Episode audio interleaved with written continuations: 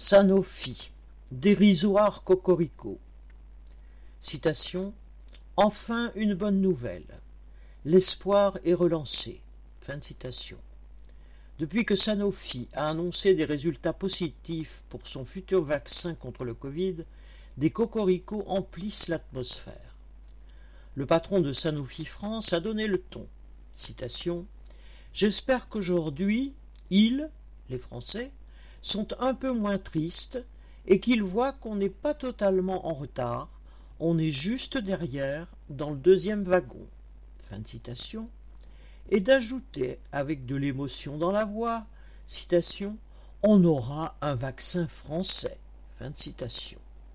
Français, c'est le gouvernement américain qui, en juillet 2020, a offert un financement de 2,1 milliards de dollars à Sanofi et à son associé le laboratoire britannique GSK pour développer et produire ce vaccin. Depuis, après les ratés que l'on sait, c'est au Honduras et aux États-Unis que l'espoir de vaccin a été testé sur plus de 700 personnes pour s'assurer de son efficacité. Maintenant qu'il aurait montré cette efficacité et ouvert cet espoir, c'est aux États-Unis, en Europe, en Amérique du Sud et en Asie que près de quarante mille personnes vont être recrutées pour les essais cliniques de phase 3. Voilà qui démontre, si c'était encore nécessaire, l'absurdité de la notion de vaccin français, entre guillemets, sans compter les nombreux pays d'où viennent les produits, les outils, les femmes, les hommes qui permettent le vaccin.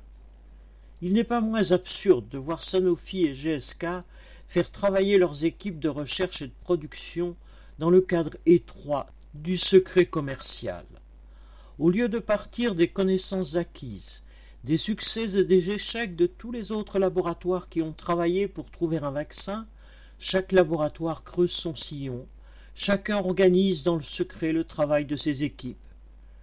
L'objectif est la publication, et que s'envolent les dépôts de brevets, car c'est alors que naît la réussite des affaires, et que s'envolent les profits liés au marché. Même en arrivant sur le marché avec près d'un an de retard, Sanofi espère bien en avoir sa part. Dans la concurrence commerciale que se livrent les groupes pharmaceutiques, déjà on entend parler de négociations et de guerre des prix.